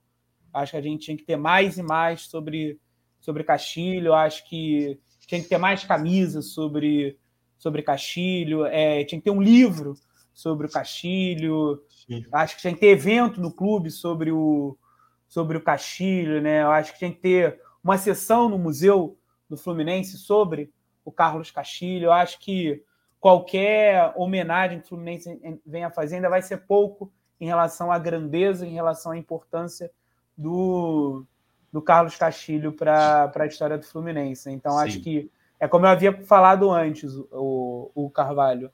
É, falar de Castilho é uma importância enorme para a história do Fluminense. Eu acho que a gente está aqui tendo uma contribuição para a história do nosso clube, né? para a história, para a memória da nossa torcida porque assim como o clube tem uma memória, o clube tem uma história, a torcida tem a sua memória, a torcida tem a sua história. Então, falar torcedores, né, comuns de arquibancada, como nós somos, né, falarmos de Carlos Castilho é também parte da história do, do Fluminense. Então, me sinto assim muito honrado em estar, tá, em poder, né, trazer essa pequena contribuição aí, assim, muito orgulhoso da gente ter falado sobre, sobre a trajetória dele. Boa. E só complementando, cara, né? É, Castilho, como eu falei, né? Até a própria Santíssima Trindade. Você fala Santíssima Sim. Trindade, vai ter muito. A gente falou em off, Sim. acho que foi em off, não sei se já estava. Foi em off, foi em off. Foi em off. É, se falar Santíssima Trindade para algum, alguns garotos tricolores, e aí não é culpa deles, é culpa do, tratado, do trabalho que é feito, não vou nem saber do que se trata, né? Então a gente Sim. falou assim: a, a importância dos três para a história do Fluminense, né? Quanto uma trinca ali, a Santíssima Trindade mesmo, né? é. é gigantesca, né? Acho que o clube precisa realmente, como, como o Merino falou, fez, melhorou muito, acho que tem muito a melhorar ainda. Acho que é, precisa fazer muita coisa mais ainda. É, acho que. Não, eu ia fazer essa, essa, essa pontuação que tu acabou fazendo no final aí, que melhorou muito o trabalho, isso é, é, é inegável, que a parte de memória, preservação, né, enfim, história do Fluminense hoje, por muito fruto do trabalho do Coen, de outros que, que trabalharam na Memória, o próprio Bolt, que tem um trabalho pô, muito foda. O Heitor é, lá atrás também. O Heitor. Então, assim, é, melhorou muito, mas eu acho que ainda é pouco para a grandeza da história do Fluminense e das figuras que passaram né, e, e construíram o que o Fluminense é hoje. É, é pouco, é pouco. E não, não, só, só, não só Castilho, mas sim, a infinidade de nomes aí que a gente. E aí eu vou recomendar o samba do LG, tá no nosso Spotify, inclusive, Heróis e Reis. Heróis é um samba muito é. maneiro e que cita é. várias dessas figuras importantes da nossa história. Tenta botar então... nos comentários aí, Xará, no YouTube e na, na roxinha. É, Vi Castilho, Tim, é, Tim Pinheiro e Preguinho. Pinheiro e Preguinho, né? é. Não, esse samba, o LG diz que não gosta é. muito. Pô, que é, isso? Cara, é charminho, é charminho. Pô, é charminho, samba que é pô. isso. LG, para com isso, LG. Mas pô. ele, pô, fez um, uma paródia ah, absurda. É. absurda. Vou tentar colocar aqui o link enquanto a gente. Ou, eu mencionei em parte, né? Eu acho que, já que a gente falou de Castilho, vale falar mais uma vez da própria história do Fluminense em relação aos seus goleiros, né? Então, acho que isso é muito, muito importante. Também tenho certeza que parte da torcida não, não tem esse reconhecimento, né? Que um dos goleiros, além do Castilho ter sido bicampeão do mundo, 58 62, o goleiro titular da Copa de 70 era o, o Félix, né? E que, inclusive, parte da imprensa paulista, né? Eu acho que nesse caso tem uma questão muito forte de ser da imprensa paulista, diz que foi o pior goleiro dentre os cinco titulares campeões pela, pela seleção brasileira, né? Eu já vi comentaristas aí do Sport TV falando isso, né? Eu acho que isso daí é um comentário muito ruim, muito inadequado com a história do Félix, não só no Fluminense, mas também na, na seleção brasileira, né? Então, falar da história da seleção brasileira também é falar da história do Fluminense e destacar a importância e a história dos goleiros na Fluminense na seleção brasileira. Boa, tá aí, tá, tá, aí, tá aí até um bom tema, cara. Fala sobre é. goleiros do Fluminense. Batatais também. Tem vários, né? Vamos fazer depois da PR. Um tema só focado em goleiros. Acho que a gente fez um bom panorama aí. Quem quiser se aprofundar mais sobre o Caxias, gente, obviamente, pesquise, pergunte, manda um comentário aqui. Ou pesquisa, tem o Boot, tem o Coen, tem uma galera boa que pesquisa aí, certamente. O próprio Merino, que está aqui dando aulas. Devem ter outros vídeos no YouTube também. É. Deve ter uma galera que sim, já produziu pesquise, conteúdo. Sim, porque é, é, tem que conhecer essa lenda do futebol brasileiro e do, da história do Fluminense. Feito isso, uma horinha cravada agora de programa. Cravado. Vamos ao momento do Fluminense. O Fluminense venceu o Palmeiras por 2 a 1 no Maracanã no sábado pelo Brasileirão, salvo engano, 18ª rodada, me corrijam se eu estiver errado, e vai é pegar o Argentino Júnior pelas oitavas de final mais, é, nessa terça, mais conhecido como amanhã. Se você estiver ouvindo esse programa na quarta, quinta ou na sexta, já passou tá, o jogo, já, o Fluminense é, já, já, está classificado. É exatamente isso. Importante. Carvalho, Tati, só me permitam rapidamente um parênteses em relação ao comentário do Cleiton, que brilhante. Já que estamos falando de goleiro, também Marcos Carneiro deixa, de Mendonça. Deixa eu destacar aqui. Deixa eu destacar aqui. Destaca, por favor, que eu acho que isso aí tem que ser destacado. Primeiro goleiro da seleção brasileira, nome boa, fundamental boa. da história do Fluminense, Marcos Carneiro de Mendonça. Também falar de goleiro do Fluminense, não falar de Marcos Carneiro de Mendonça é até um pecado, né? Muito obrigado por nos Valeu, essa questão. Eu até lembrei, eu até, eu até lembrei do Marcos Carneiro também, mas eu não menciono, acabei não mencionando. Hum. Pô, Cleiton, mandou bem. Cleiton Fernandes, mais uma contribuição para a gente, Sim. valeu. É, mandou muito bem. Vamos lá. Xará, o que, que você tem a dizer sobre a vitória contra o Palmeiras? E depois, depois a gente fala do, do Argentino Júnior. Vamos falar do Palmeiras. É... Show. Cara, achei assim, Vitória importantíssima, acho que era um jogo decisivo. Até a galera Yoshida ficou me zoando, né? Decisivo, como que decisivo, cara? Eu achava um jogo decisivo porque Palmeiras é um clube que a gente sabe que, que vai brigar e vai é, permanecer ali no, no, no topo da tabela ao longo do campeonato. É... Não, e é o top 2 de, de, é. De, é. vamos falar um português, cara. Os sim, top 2 são dois times a ser batidos, né? Eles e o Remador da Gávea. Então, Exato. óbvio que é importante. Então, assim, acho que não só a partida foi muito boa, o resultado, como a rodada em si foi excepcional, assim, que o Botafogo perdeu ponto, ainda que empate, mas do jeito que o Botafogo vem regular e, e tá sem feito uma campanha sólida, o empate é, já é, é uma perda Baixinho de pontos. aqui, tá foda deles perderem. É, não, que pariu. Vai, mas vai, chegar, vai, chegar, vai, chegar, vai chegar, vai chegar. É, então, o Botafogo empatou, o Flamengo tomou uma sapecada, coisa maravilhosa. É, o Palmeiras. Que direito, vem... com direito à atuação de gala de Deivinho, acho que também vale ser, vale ser mencionado. Passe do Elton Silva, não é isso? Confere. É, passe do Wellington é. Silva. Um, do, um, dos gols foi é. uma, um joga, uma jogadaça do Wellington Silva. É, e o vale ver a entrevista do Deivinho também pode o jogo. Porra, qualquer, peraí, mas aí qualquer entrevista, entrevista dele vale a pena ouvir. É sensacional. É uma figura, né, cara? Mas a é. derrota dos remadores da Gávea assim, foi, foi maravilhosa. Foi para fechar o domingo chave de ouro. E o Grêmio, que assim, apesar de ter sido o Vasco vencendo, mas o Grêmio ter perdido também foi um bom resultado para a gente que tá brigando lá, lá, lá em cima. Então Cara, foi uma rodada. O Vasco é uma coisa esquisita, porque não ganha de ninguém. Aí vai lá e ganha do Grêmio, cara. Tá cara, mas vou te falar, o time do Grêmio é, tá muito, porra, sei lá. Pô, mas o Vasco é horroroso, pô. Não, deixa muito a é desejar. É é. Caralho, o Vasco, o, Vasco fez, né? o Vasco jogou 18 jogos, 17, acho que tem um jogo a menos, e ganhou 4 17. 4? É. Porra, não dá. Não, né? 3, pô. Não, 3 4 com o Grêmio agora, pô. Não, era, não, três. É 3 agora, pô. Era, era Atlético, Atlético Mineiro, mais uma e acho que Cuiabá, se não me engano, uma coisa pô, assim. Você tá então, sendo legal com. É, é pô, tá, tá vendo? Tentei aí. dar uma moral pra vocês aí, mas vocês não, não se ajudam. Não merece moral nenhuma, não. Não merece moral nenhuma, não. É, então, assim, achei que a rodada foi muito boa. E, cara, gostei da atuação do time. É, acho que foi uma boa atuação. JK fez um, porra, um excelente jogo. A gente que fica sempre é, na expectativa e, ao mesmo tempo, eu estava um pouco pessimista com o JK, porque nas últimas vezes que ele entrou, ele entrou muito afobadão, né, acelerado demais. É, parecia que estava brigando com a bola em vários momentos, mas não entrou mais centrado, jogou um bom futebol. É, então, assim, achei a atuação muito boa no geral. Fábio, fala porra. do Lelê, fala. Fala do Lelê pra gente.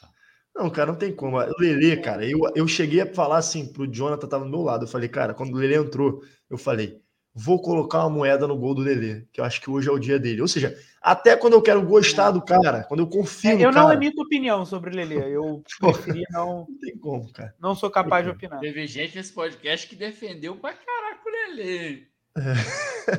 Sou, acho que não fui eu, não, viu? Não, foi eu também não. Eu sempre falei que, é. pô, começou mal, depois é, assim, não foi uma aposta, choquei, a choquei. Aposta, é. Não, é. ok, ok. É... é do jogo, é do jogo, não vamos ganhar todas. Mas é isso, sim. Acho que talvez o juiz tenha feito um favor para a gente expulsando, expulsando o Delê, pô. É menos um jogo para gente aturar.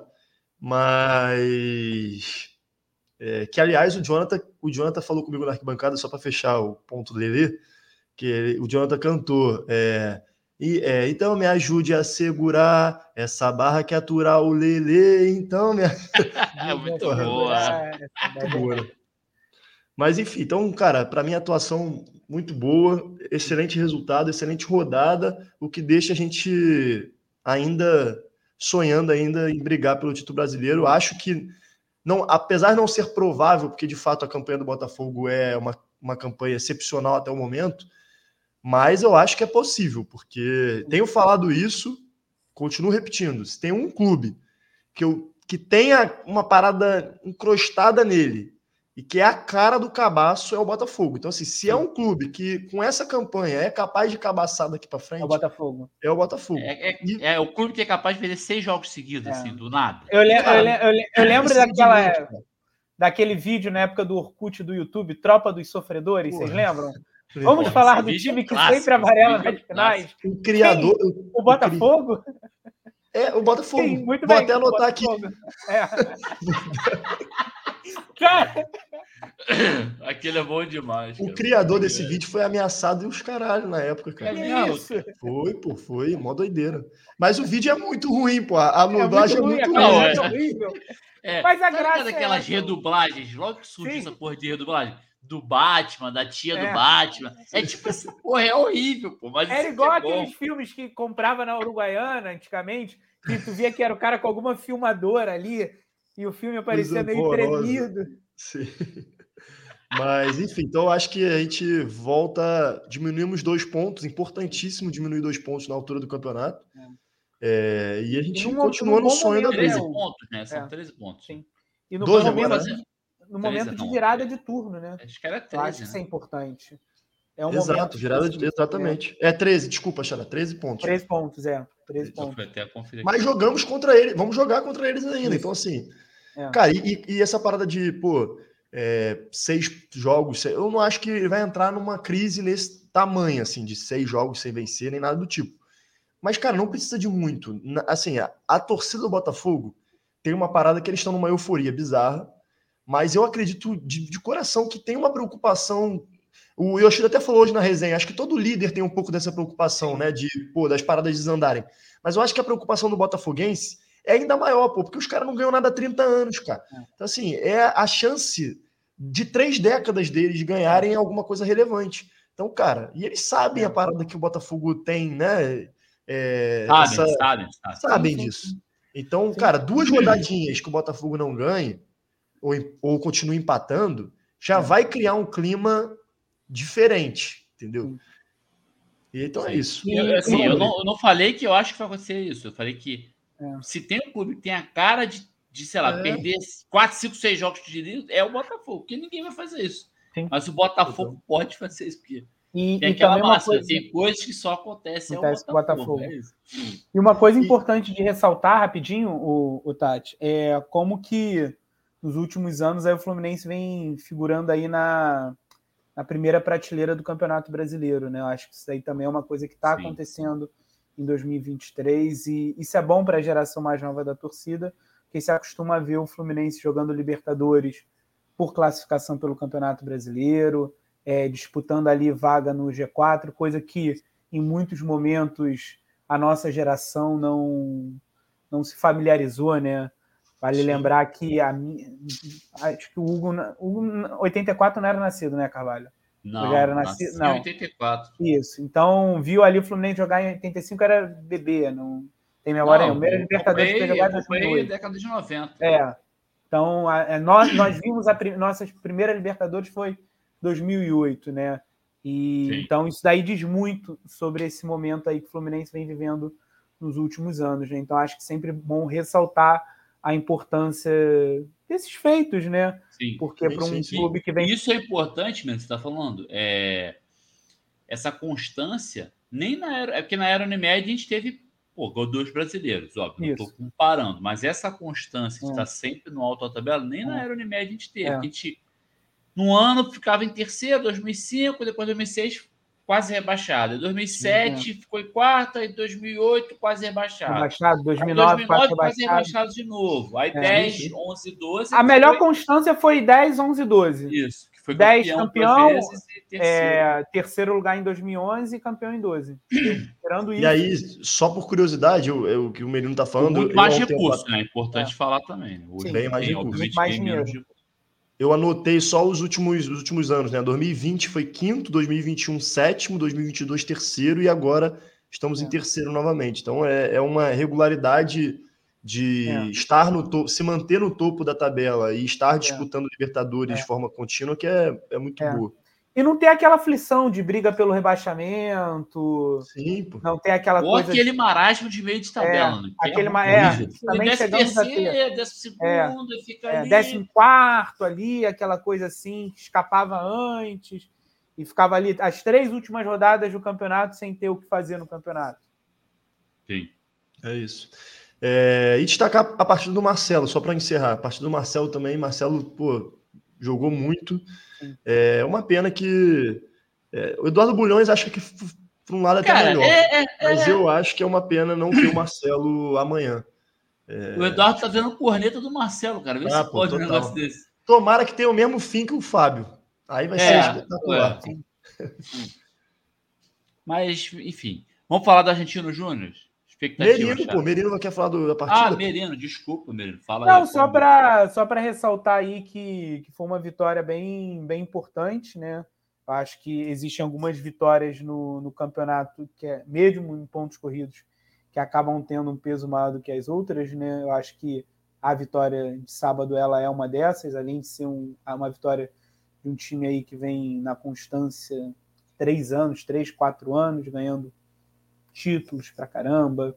É, o Fluminense vai e ganha no momento em que quem está disputando no topo da tabela aí ou perde ou, ou empata, né? Então acho que isso aí é um, uma motivação para a torcida em relação ao campeonato, né? Dentro de campo, o Fluminense teve ali uma, uma, boa, uma boa atuação, né? Superou até as minhas expectativas em, em relação à atuação, em relação ao desempenho da Globo, é, do jogo.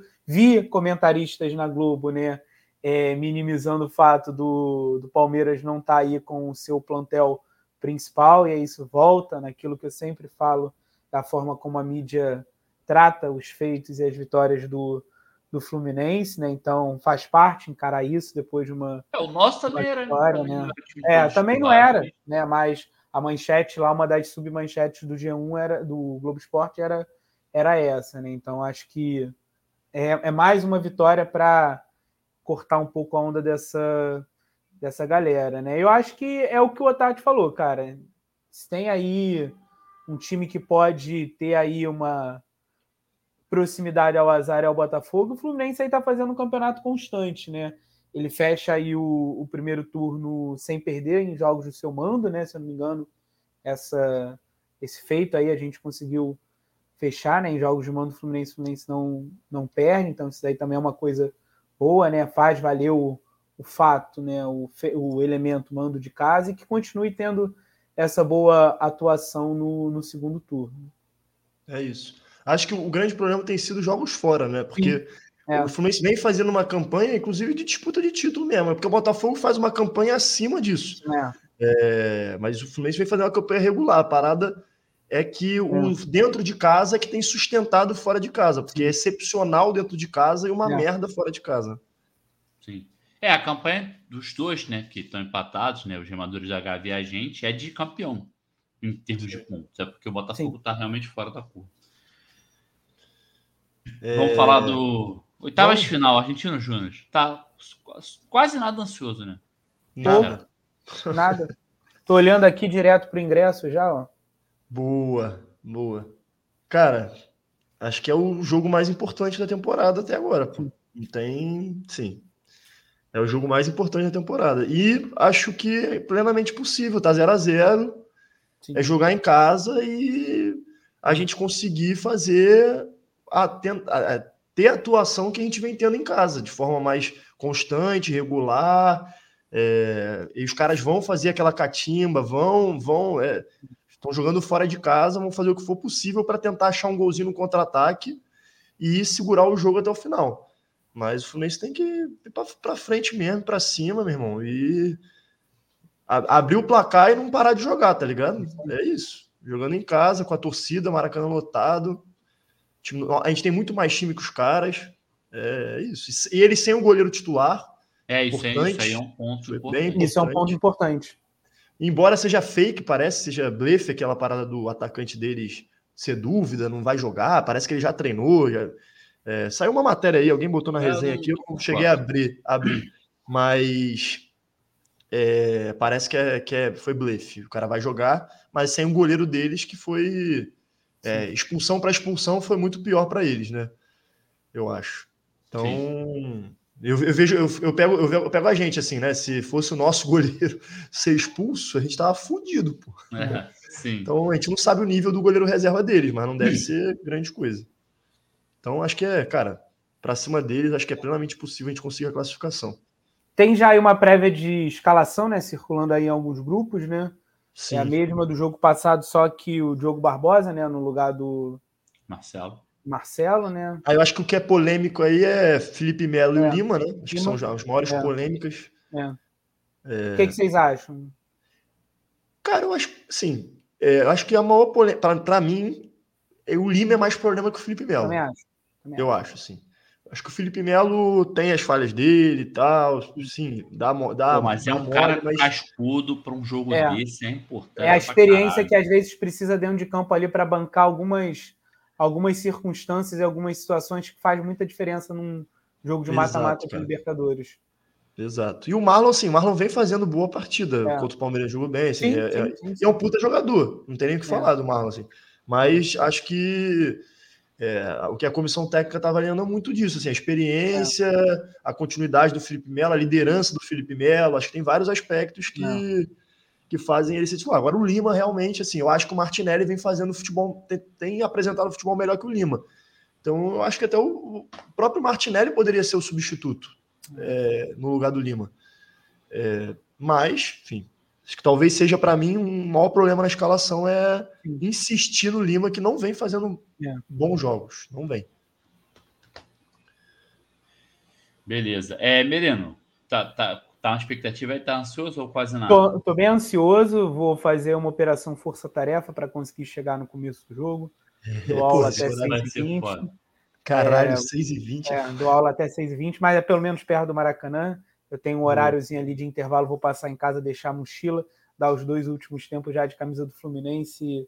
E dar aquela liberada mais cedo, né, porra, galera. É, é, é vai ser Caxias, pô. Deixa a molecada é, ver o jogo, pô. É, é... Não, deve ter tricolor também, a gente quer é, ver o jogo em casa. Libera aí, pô. Tem, tem, tem. Então, é, é, é uma força-tarefa, é força-tarefa, mas. Atenção, alunos do Merino. Pode falar assim, ó, professor, você foi cobrado lá no podcast para liberar mais cedo. Libera essa porra, pode falar. Ai, ai, mas a ansiedade tá, tá contagiando, né? Eu acho que é o nosso jogo mais, mais importante, né?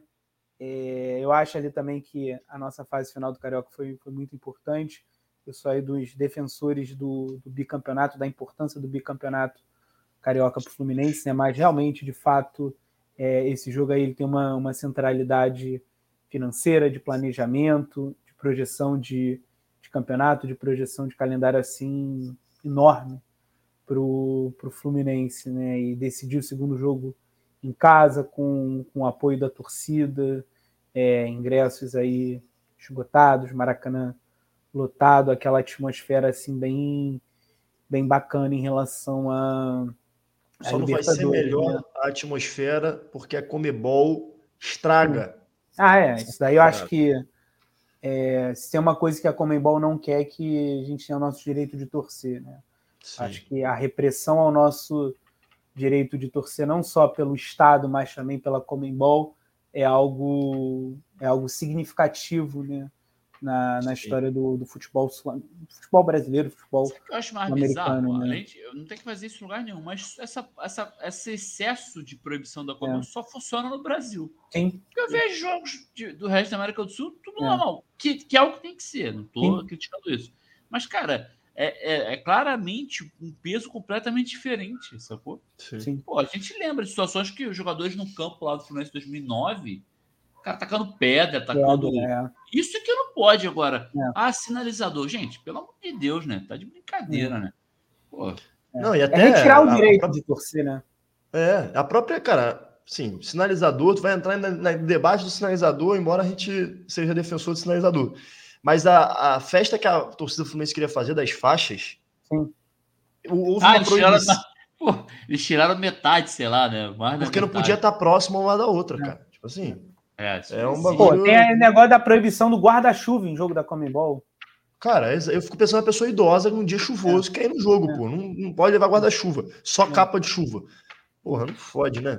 Ah, porque pode tacar no campo, porra. Eu posso tacar meu chinelo no campo, porra. Que loucura.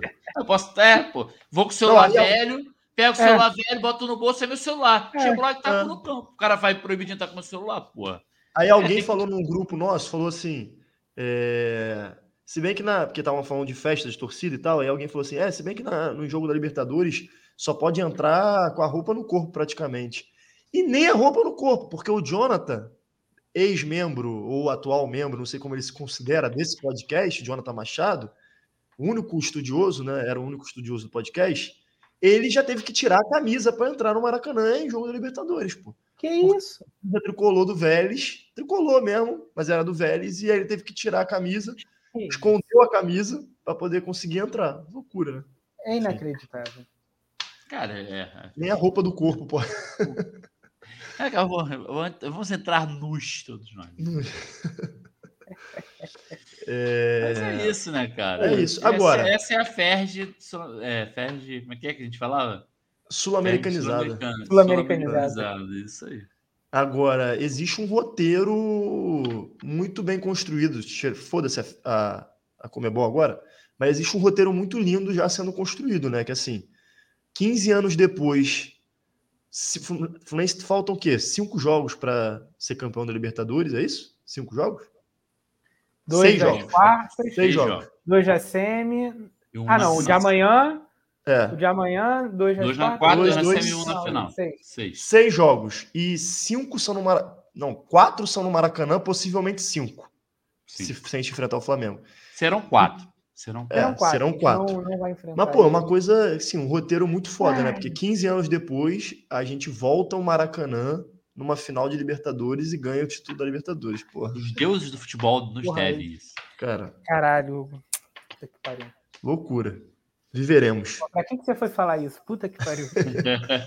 porra, Hugo, caralho. Ah, o, João Gabriel, o João Gabriel mandou uma boa aí, ó. Pera que habla. Serge que habla. Habla é, um pouquinho, pero que sim, pero que não. Enfim. Fechamos? É, Rubinho, palpitão, palpitãozinho? Palpitão, manda aí. Começa aí então já. É, 3x0 Fluminense. Gols. Fora o baile. Gols de dois de cano e um. Ele pode jogar esse jogo? Não, cara, pelo amor de Deus, cara. Não fala não. Não estraga teu Fala sério, cara. Porra. Tá, dois de. Porra. Dois de Caralho. cano e um de Samuel Xavier. Boa. Homenagem boa, ao boa, Eduardo Bulhões, a voz da experiência, boa, que vai colocar a moeda amanhã no gol do Samuel Xavier. Boa, boa. Samuel, Samuel Xavier, sim. Aliás, queria agradecer aquele tricolor desconhecido, que eu não sei quem é, Também. é, que deu salva um abraço pro Samuel Xavier. Salva de palmas para ele. Onde quer que ele cara, esteja, salva de palmas. Porra, o cara. Ninguém entendeu, mas ele sabia o que ele estava fazendo. Ninguém sabia. entendeu. A gente falou: caraca, porque ele abraçou o Samuel Xavier.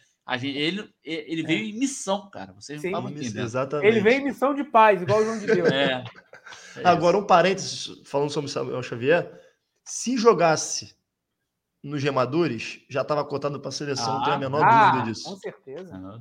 Tá jogando Tinha muita bola. Bloco especial em programa de Sport TV. Tá jogando Os caras queriam bola, levar, levaram, né? Rodinei, levar, levaram reserva.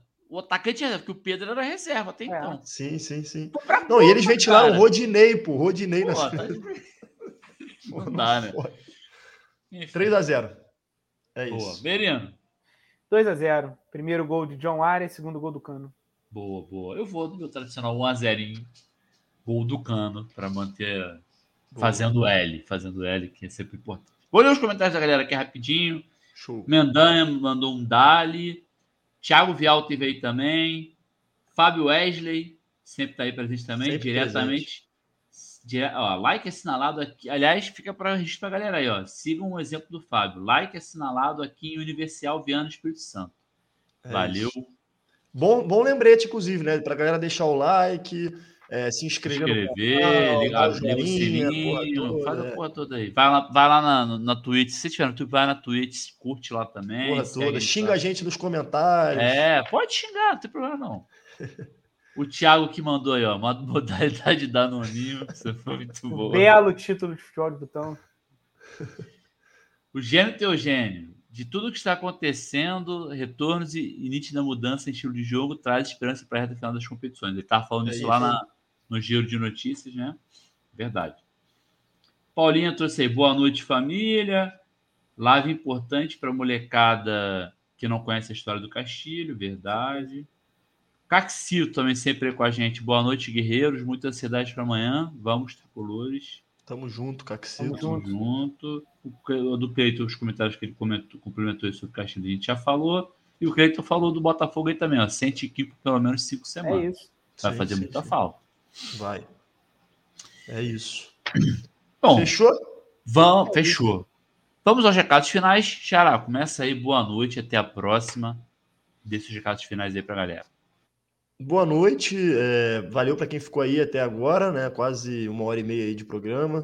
É, lembrando que podem ter os desavisados ou os recém-chegados, que aqui é um episódio temático, semanal que a gente faz, é, que tem menos interação mesmo, a gente não fica na hora destacando de muitos comentários, mas a gente tem as lives que a gente faz toda quinta-feira, que são de mais resenha mesmo, de falar de Fluminense, de falar de outras coisas também. Já falamos de de tudo um pouco e quase nada às vezes. É, então, assim, aqui é o episódio semanal que a gente costuma fazer. Então, pô, valeu quem ficou aí até agora, valeu quem por acaso ouvir, assistir depois também. Deixa o teu comentário aí, o que, que você acha do Castilho também, se você tem outras curiosidades sobre o Castilho, é, outras sugestões de, de ídolos também que você, vocês queiram que a gente fale um pouco, que a gente traga a gente para falar. Perguntas sobre o Castilho também. Perguntas, é. Participem, isso é importante. E é isso. E obrigado ao Merino também, né? Pela, pela disponibilidade, pelas contribuições, estamos juntos, sempre sempre presente quando a gente convoca ele para participar do, dos episódios. E amanhã é dia de guerra, dia de Maracanã. Sim. Quem tiver em casa, quem tiver no bar, quem tiver no Maracanã, energia toda para a gente poder passar de fase, dar mais um passo aí rumo ao, ao nosso sonho de ganhar a Libertadores. Todos os caminhos levam ao Maracanã. Mano. Ao Maracanã. Mano. É isso. Amém. Valeu. Merino, muito obrigado aí por aceitar nosso convite Pô, mais uma isso. vez e pela aula aí que você sempre dá aqui quando participa do, do EPR. Valeu mesmo. Dê seus recados finais aí e até a próxima. Certamente é virão outros convites mais. Galera, sempre muito bom estar tá no, tá aí no podcast participando, construindo. É, mandar aí um salve para quem ficou aí até agora ouvindo a gente. Mandar um salve também para quem vai escutar depois nas plataformas colaborem, contribuem com esse podcast que é tão importante para a história do Fluminense, para a história da, da torcida tricolor. Todos os caminhos nos levam ao Maracanã, mas quem não conseguir, apoie de casa, torça, vibre, enfim, faça aí a sua... Xinga o vizinho, xinga o vizinho. Grita na janela. Grita na, na janela. Para marcar território, para saber que o vizinho amanhã falar, pô, depois tem tricolor no prédio, é isso aí tem que falar que tem tricolor, que tem torcedor, tem torcedora no prédio. Então vamos gritar, vamos comemorar. É, e é isso, amanhã um jogo muito importante. Tomara aí que a torcida esteja num dia inspirada, cantando, apoiando, tendo ali uma coesão nos cânticos, que eu acho que isso é importante também para um jogo decisivo, não fique um lado puxando uma música, outro lado outra música. O é diferenciado mesmo, né? Coesão nos cânticos. Porra, Nemo. Não dá, coisa, né? Coesão nos cânticos, coesão. É. aulas, né? Aulas, né? O vocabulário é vasto, pô. Mas eu acho que tem, tem que ter ali o, a vibração ali, coesa, harmoniosa, para colaborar aí com, com o desempenho do, do nosso time, que os astros do futebol estejam conosco amanhã, João de Deus, que a Santíssima Trindade esteja lá no céu protegendo, abençoando. É isso, ia falar isso. Carlos José Castilho também Carlos esteja Castilho lá. Também esteja lá protegendo, é. abençoando o gol que será defendido por, por Fábio. Enfim, é que todos estejam aí apoiando, torcendo para o nosso Fluminense amanhã e vitória Fluminense, independente do palpite aí que nós demos, que venha a vitória, que venha a classificação e que venha o título das Américas. É isso, pessoal. Valeu e até a próxima. Mais uma vez, muito obrigado pelo convite. Sempre um prazer estar com vocês. E antes de encerrar, eu queria dar um feliz dia dos pais para todos os pais aí, nossos Boa. E para os pais que, de quem está ouvindo aí feliz da galera. Feliz dia, Xará. Feliz, dia. Obrigado. Feliz dia. É, e é isso. Agora sim, eu, Carvalho, me despeço por aqui também. Espero que tenham gostado. Abraço, saudações tricolores. Uh. Corre Assis livre, penetra na grande área, procurou, atirou, gol!